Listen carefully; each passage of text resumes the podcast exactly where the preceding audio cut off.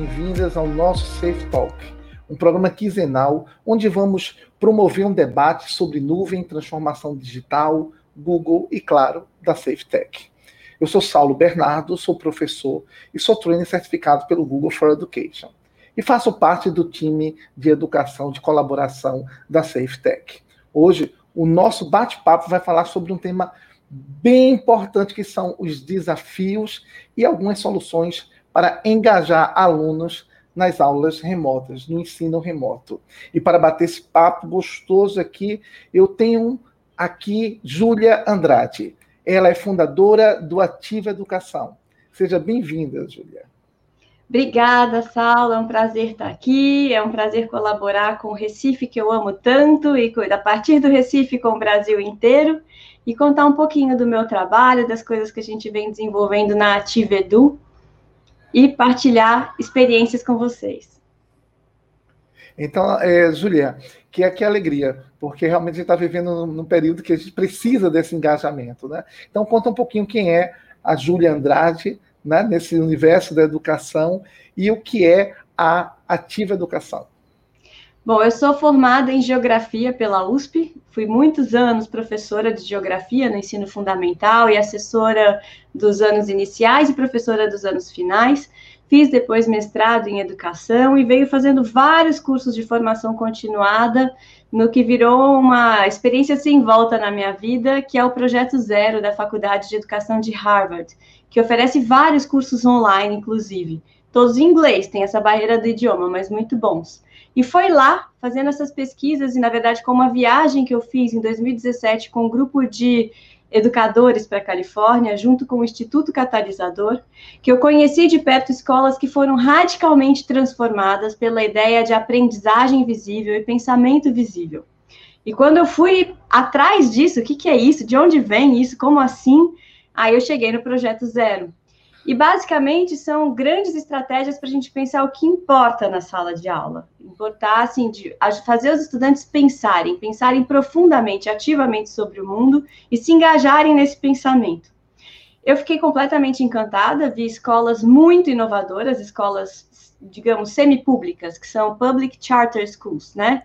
Como se fosse um grupo de professores inovadores que vai lá e funda uma escola é, como se fosse eu e esse grupo de educadores, a gente funda uma escola e a gente recebe 75% de financiamento público e 25% a gente capta né, no, no, mercado.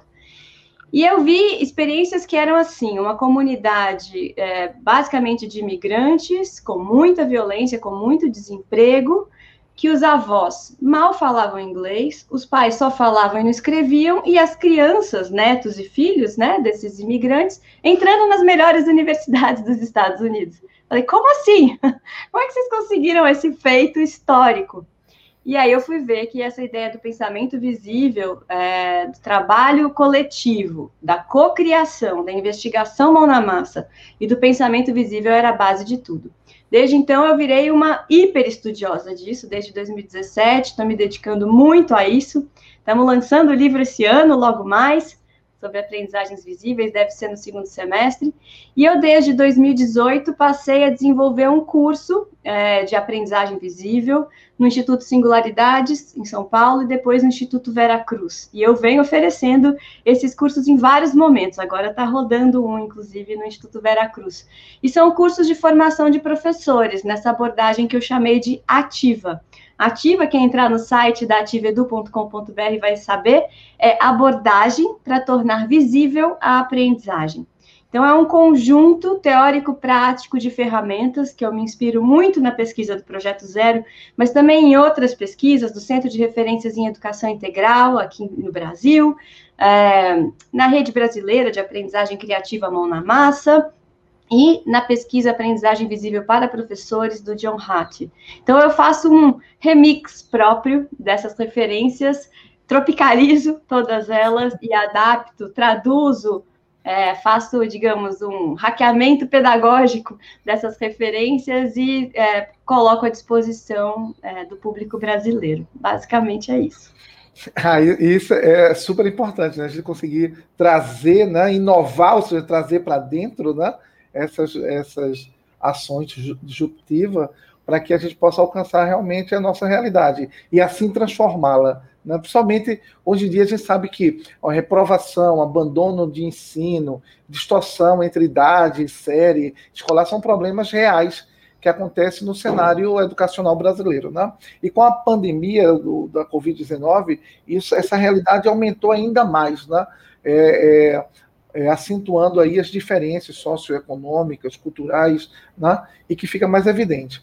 Por exemplo, em 2020 foram cerca de 5,5 milhões de crianças e adolescentes sem acesso à educação, gente. Então, a quantidade de alunos com idade entre 6 e 17 anos que abandonaram as instituições de ensino foi em torno de 1,38 milhões, né? o que corresponde mais ou menos a 3,8% dos estudantes que abandonaram né, a educação. E essa taxa foi superior à, de 2019, que ficou na casa de 2%. Né? Então, são dados compilados da Unicef, né, do, do fundo. São, esses dados foram trazidos pela PNAD, né, da PNAD contínua, e são dados de estudos da Unicef, né, que faz um trabalho sobre Fundo de Emergência Internacional das Nações para Infância, né, intitulado Enfrentamento da Cultura do Fracasso Escolar. Né? Então, esses dados, com esse tipo de ação é, é, é, é ativa, né, de onde você coloca o aluno realmente, como, como a Júlia falou aí bem, né, no, no processo ativo, no hands-on de construir, de colocar a mão na massa, isso faz todo o diferencial para que o aluno sinta na educação, naquele momento da aula remota, como um partícipe, né, ele participando realmente ativamente desse, desse projeto. Né? E, Júlia, me diz uma coisa, assim, o ensino remoto é uma solução é, é, em muitos casos, né? Como para, tipo, esse momento, antes era, a gente tinha é, a questão de distanciamento geográfico, já que o país é um país continental, né? Mas como é que você enxerga essa relação entre alunos e professores, né? Utilizando metodologias dentro desse formato? Bom, a educação, na verdade, sempre precisou de vínculo e afeto. A gente sempre precisou disso, mesmo né, ah, muito antes de qualquer pandemia e mesmo antes de qualquer tecnologia digital. O que mais importa na relação de ensinar aprender é a gente realmente conhecer os alunos e se vincular, porque ensinar é muito além de transmitir conteúdo. É ajudar o estudante a se engajar com o que a gente está propondo, né? Com ideias, com ações, com colaborações, com descobertas. Se fosse simples, né, simplesmente transmitir um conteúdo, todas as videoaulas, todas as aulas invertidas resolviam. A gente fazia um monte de gravação e deixava informação para o estudante receber passivamente, né, ou individualmente, e ele teria aprendido. Se fosse assim, nem existiria pandemia, né? A gente teria uma informação, por exemplo, num vídeo dos médicos explicando como é o vírus, o contágio, e todo mundo sairia fazendo o que tem que fazer. Mas não é assim que a gente muda as ações, não é assim que a gente muda comportamentos. A aprendizagem num nível profundo, ela é muito além de receber informações, ela é ressignificar sentidos, é acionar o que eu já sei, ativar um conhecimento prévio e elaborar num novo sentido, ampliando um repertório, ampliando uma experiência. E isso é imensamente favorecido pela colaboração. Então, a gente sabe hoje, pelas ciências das aprendizagens, que são interdisciplinares, que conjugam pedagogia, neurociência, antropologia, vários estudos conjugados da experiência humana, que quando a gente colabora, troca sentidos, constrói junto, a gente aprende mais. É, a soma né, do que acontece no coletivo é mais do que a soma dos indivíduos, é um efeito do pensamento coletivo em sala de aula. Então, já era verdade antes da pandemia que o fundamental de ensinar e aprender é engajar os estudantes, fazê-los se sentirem participantes, terem vontade de falar, não terem medo de errar, ter uma experiência de aprendizagem que é para além do erro e do acerto, né? Então é uma aventura, uma descoberta. Então a melhor forma de ensinar é a ideia da gente produzir uma investigação e a melhor forma de aprender é a gente desenvolver realmente uma descoberta, né? Um aprendizado por descoberta. Então, isso já era verdade antes. Com a, a pandemia, o que aconteceu é que a gente ficou constrangido em ter que fazer tudo isso em casa, home office, né, online. Então, a gente começou a ter que aprender rapidamente, de uma maneira que a gente não escolheu, que foi emergencial, como usar todas as plataformas, todos os streamings, conhecer Zoom, Google Meet, é, é, que mais?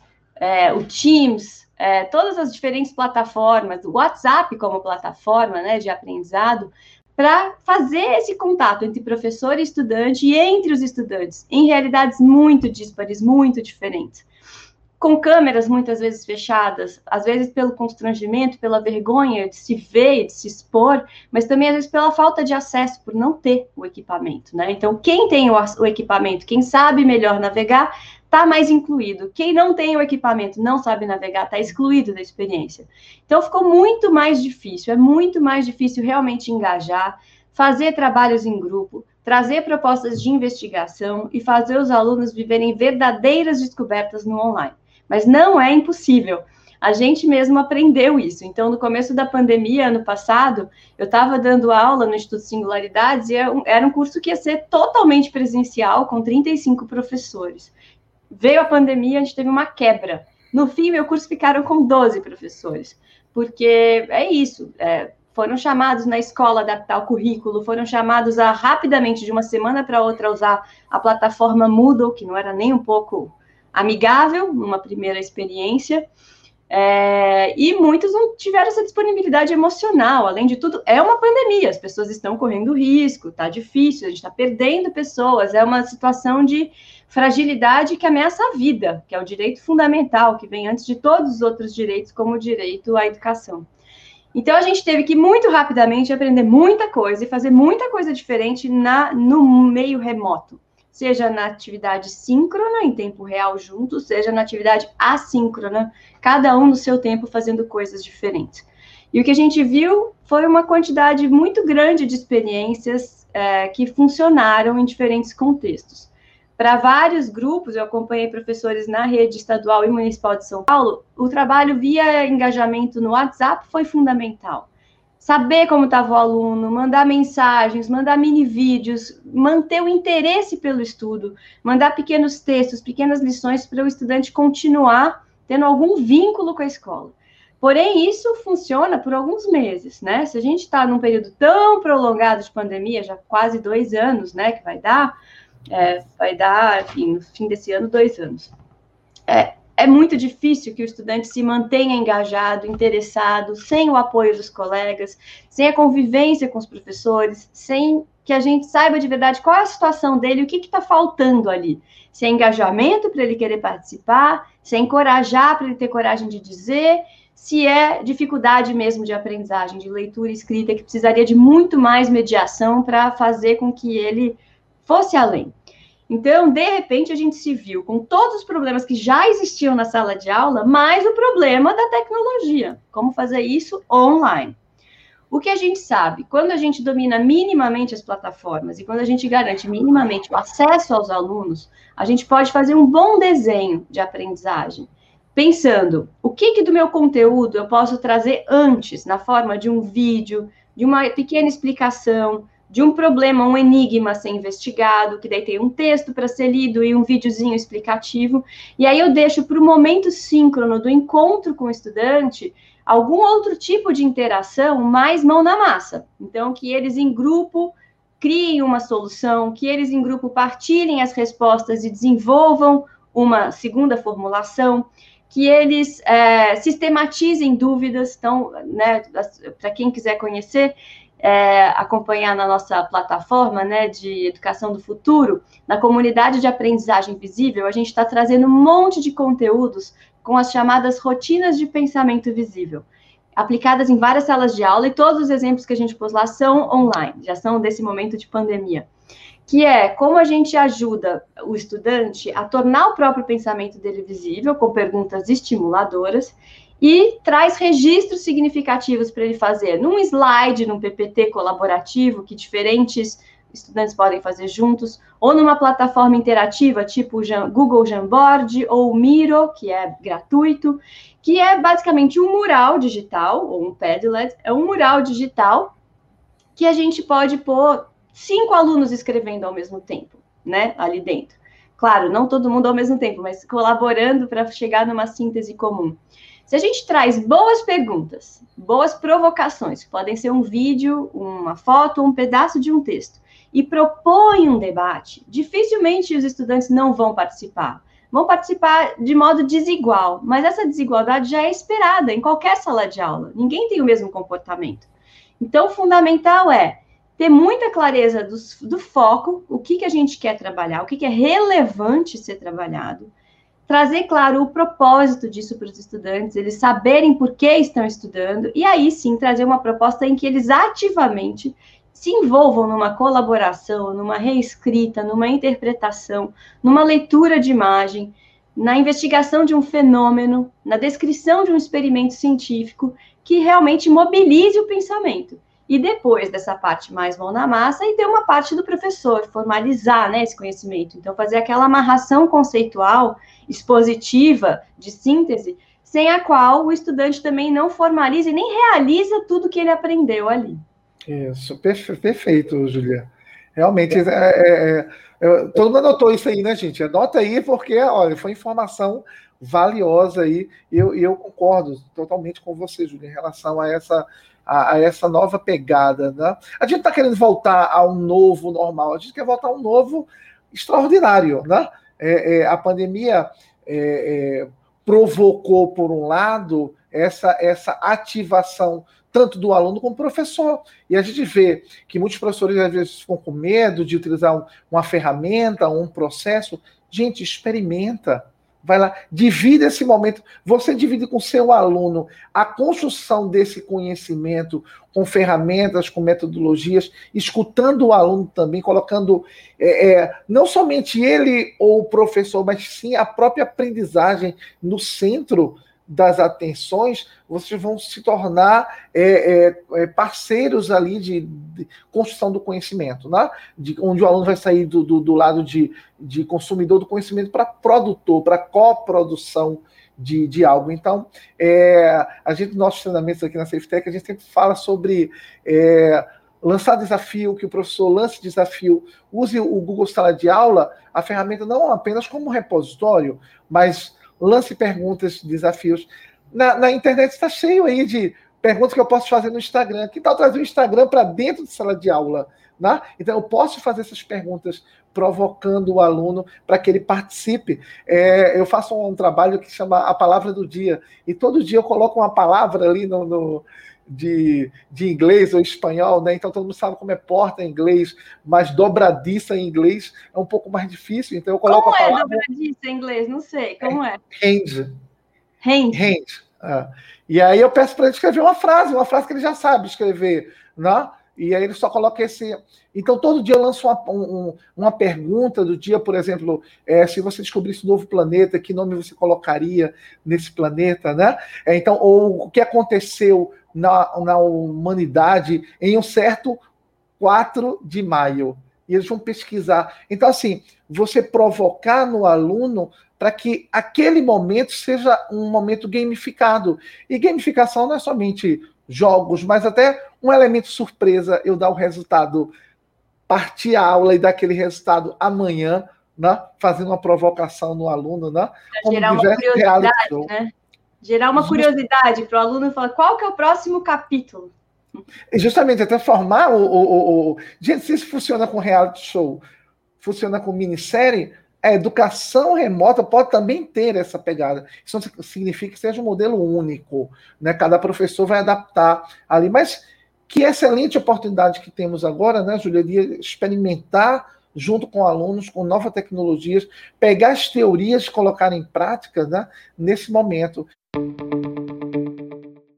Eu queria escutar a tua opinião em relação o que, que eu posso planejar para fazer links, para eu planejar engajamento, fazer um mapa, um mapeamento de engajamento. Como é que, como é que a gente pode planejar isso no papel para que seja um, um momento enriquecedor? Eu sou fã número um do chamado planejamento reverso, né? Que chama planejamento, que é uma proposta já de 30 anos, planejamento para compreensão, desenvolvido pelo Jay Wiggins e Grant McTighe.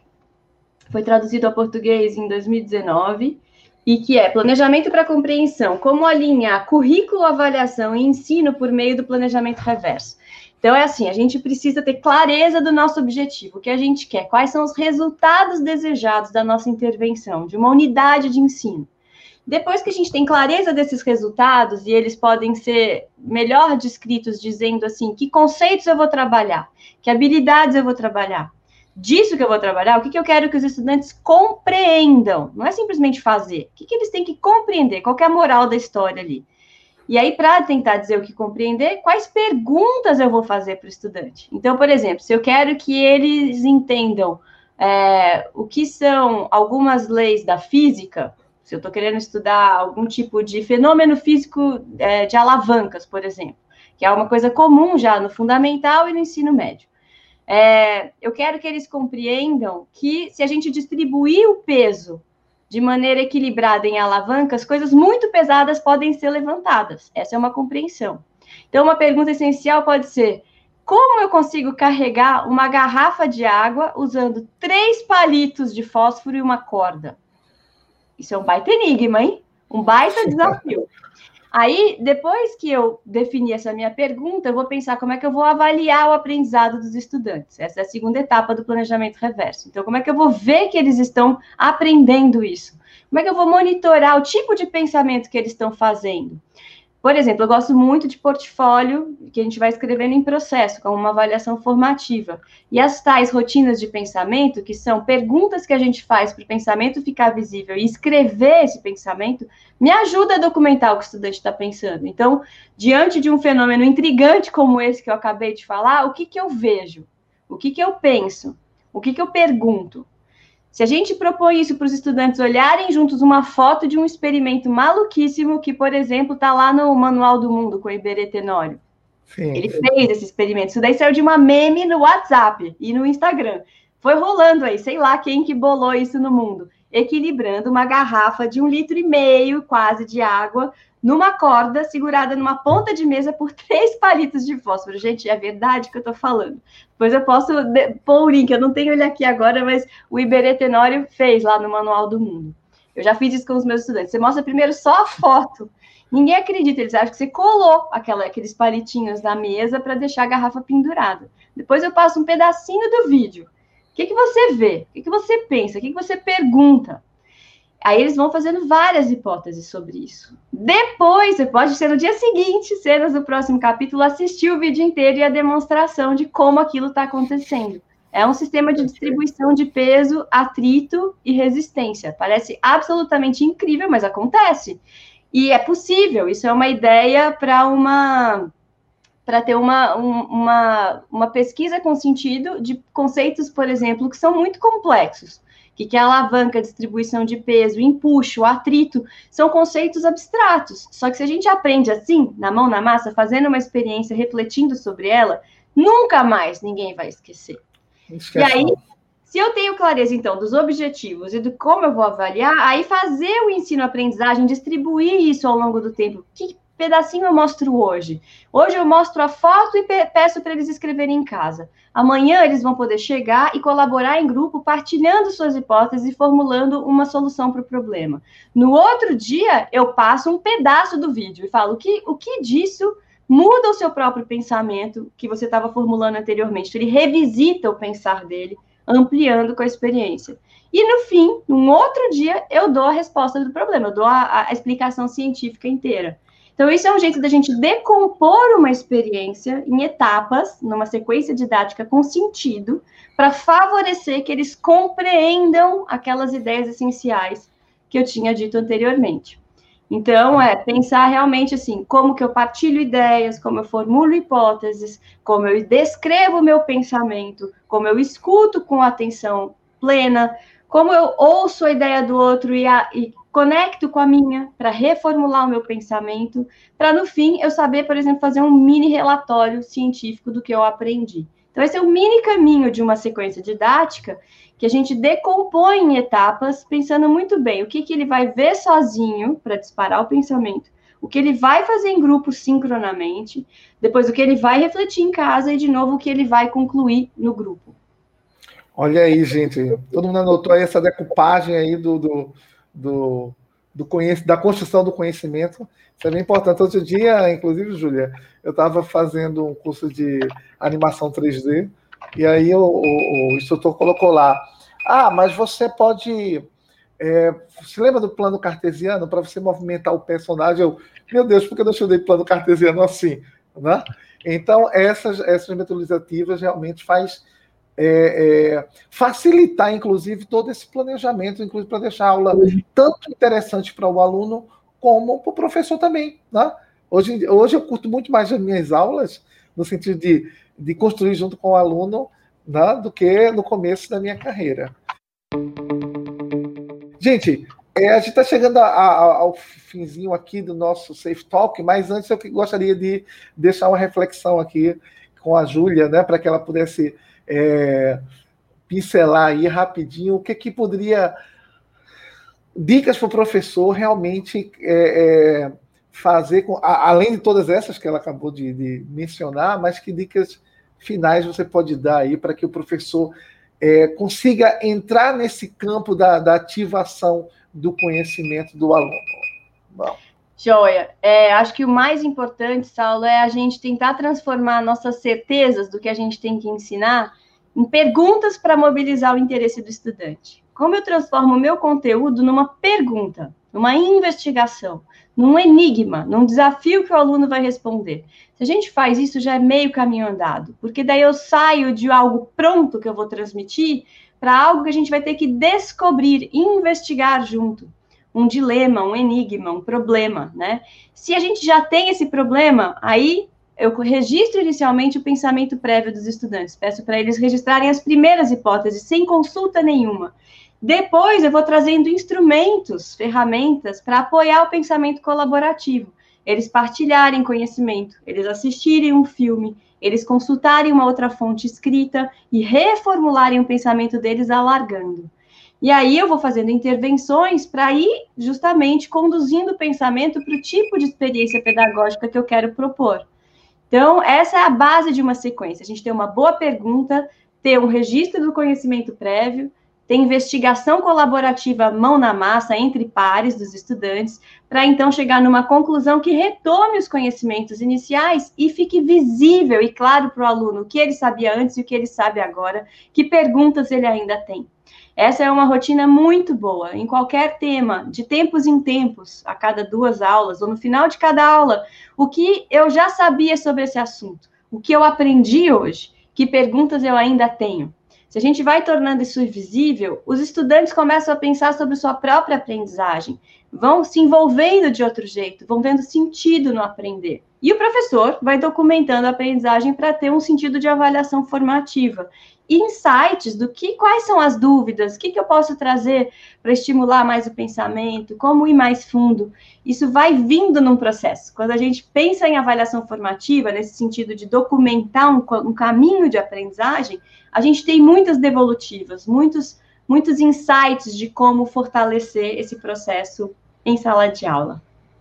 Ah, que maravilha. Então, gente, a palavra de ordem é educação visível na construção do conhecimento visível para que se torne significativo para o aluno e para o professor. E para o professor, exatamente. Tá? Tá? Muito obrigado, Júlia. Né? Gente, é, é, foi um momento ímpar esse, né? De a gente, nesse momento de, de ensino remoto, sala de aula, ensino híbrido, sala de aula invertida, nós temos essas informações preciosas sobre é, essas metodologias. Né? Muito obrigado. Nós temos um programa, né? mais um de uma série de bate-papos interessantes como este. O Safe Talk contou com o apoio de informações cedidas em reportagens da CNN, Unicef e a USP. A SafeTech agradece a nossa convidada, é, Júlia Andrade. Muito obrigado né, por, por esse momento. Muito obrigado também pela, pela, pela ativa educação, né, que é, é, é trouxe também essa, essa abordagem sobre, sobre aprendizagem visível. Ok? Então, muito obrigado e até mais, gente. Até o próximo programa. Obrigada, Saulo. Foi um prazer.